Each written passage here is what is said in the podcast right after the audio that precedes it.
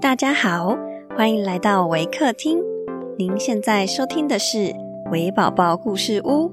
本节目为台湾维客公益行动协会远距陪伴服务项目，透过讲故事的方式，陪伴我们在全球十一个国家、四十八个服务据点的孩子，让疫情所带来的距离不再是距离。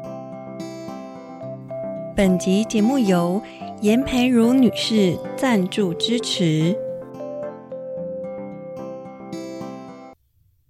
亲爱的听众，我是 Mr. Timothy。今天要讲的故事是《忌兽》，本故事将以英语进行。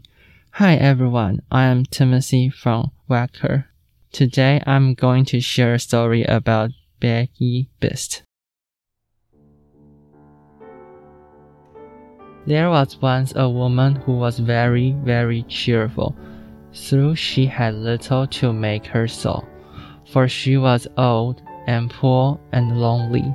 She lived in a little bit of a cottage and earned a scant living by running errands for her neighborhood. Getting a bed here, a sub there, as reward for her service. So she made shift to get on, and always looked as bright as cheery as if she had not a want in the world. Now one summer evening, as she was trotting, full of smile as ever, along the high road to her hovel, what should she see but a big black pot lying in the ditch? Goodness me, she cried, that would be just the very things for me if I only had something to put in it. But I haven't.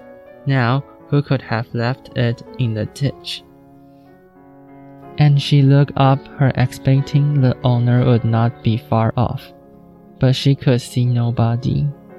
Maybe there is a hole in it, she went on, and that's why it has been cast away but it would do fine to put a flower in for my window, so I will just take it home with me. And with that, she lifted the lid and looked inside. Mercy me, she cried, fair amazed. If it isn't full of gold pieces, here's luck. And so it was, brimful of great gold coin. Well, at first, she simply stuck still, wondering if she was standing on her head or her heels. Then she began saying, Lux, but I do feel rich. I feel awful rich. After she had said this many times, she began to wonder how she was to get her treasures home.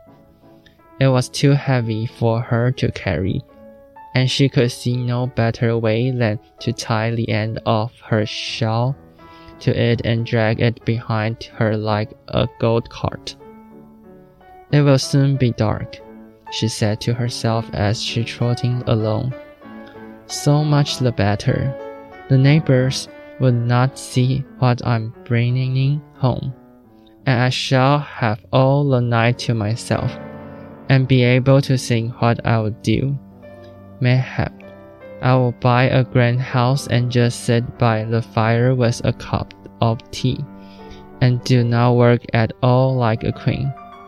Or maybe I will bury it at the garden foot and just keep a bit in the old china teapot on the chimney piece. Or maybe, goody, goody, I feel that grand I don't know myself.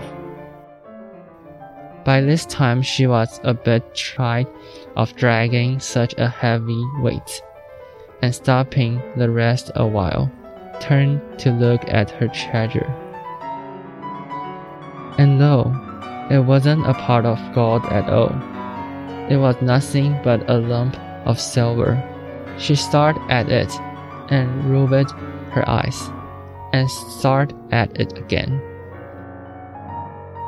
Well, I never, she said at last, and me thinking it was a part of God. I must have been dreaming. But this is luck. Silver is far less trouble, easily to mine, and not so easy stolen.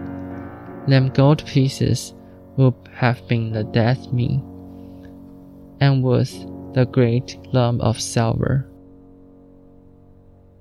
So she went off again, planning what she would do, and feeling as rich as rich, until becoming a bit tried again, she stopped the rest and gave a look around to see if her treasures was safe. And she was saw nothing but a great lump of iron. Well, I never, she said again, and I'm mistaking it for silver. I must have been dreaming. But this is luck. It is real convenience. I can't get penny pieces for old iron, and penny pieces are a deal handier for me than you gold and silver. Why? I should never have slept a wink for a fear of being robbed. But a penny piece come in useful, and what shall sell that iron for a lot and be real rich, rolling rich. So on she trotted full of plans as to how she would spend her penny pieces, till once more she stopped the rest and looked round to see her treasures was safe. And this time she saw nothing but a big stone. Well, I never, she cried, full of smile and to think I mistook it for iron. I must have been dreaming. But here's luck indeed.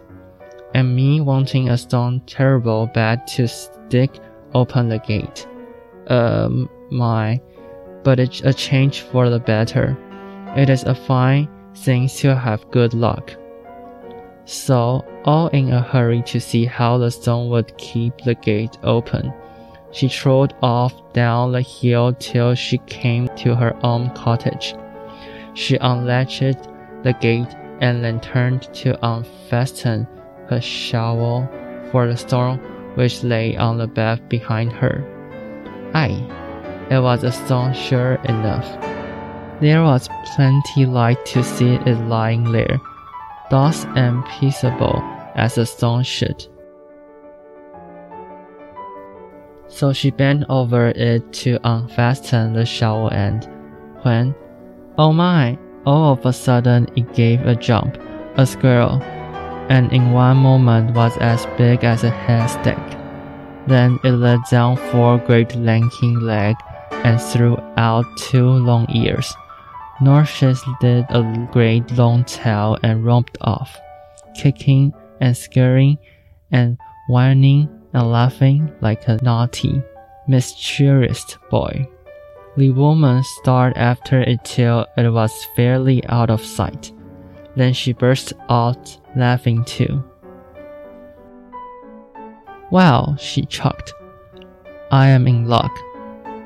Quite the luckiest body hereabouts. Fancy my seeing the bogey beast all to myself, and making myself so free with it too my godness, I do feel that uplift, that grind. So she went into her cottage and spent the evening chuckling over her good luck.